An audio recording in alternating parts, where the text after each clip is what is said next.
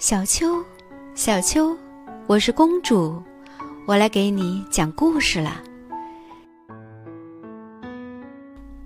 今天的故事名字叫做《老翁斗贼》。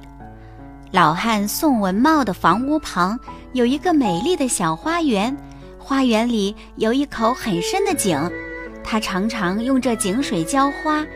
有一年天气干旱，很少下雨，花都快干死了。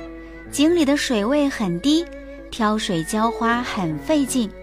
这天，他坐在树荫下休息，忽然听到有人提他的名字。仔细听，原来是两个小偷打算在晚上九点钟，等他睡着了之后，到他家偷窃财宝。老汉吩咐老伴儿晚上九点开饭。然后独自把家里的钱和珠宝全藏在了床底下，又从外面搬来了一些石头放在屋里。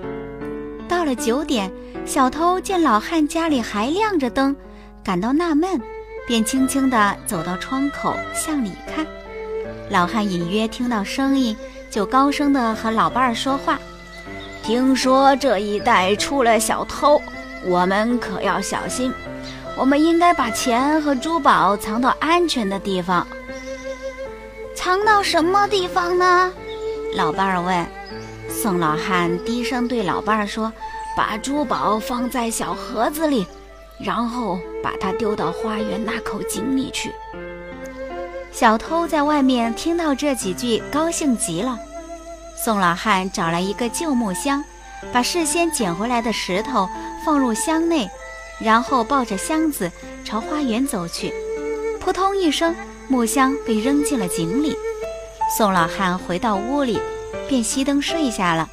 两个小偷知道水井很深，便找来水桶，把井里的水一桶一桶提上来，泼到花园里，一直忙到天亮，才捞起那个珠宝箱。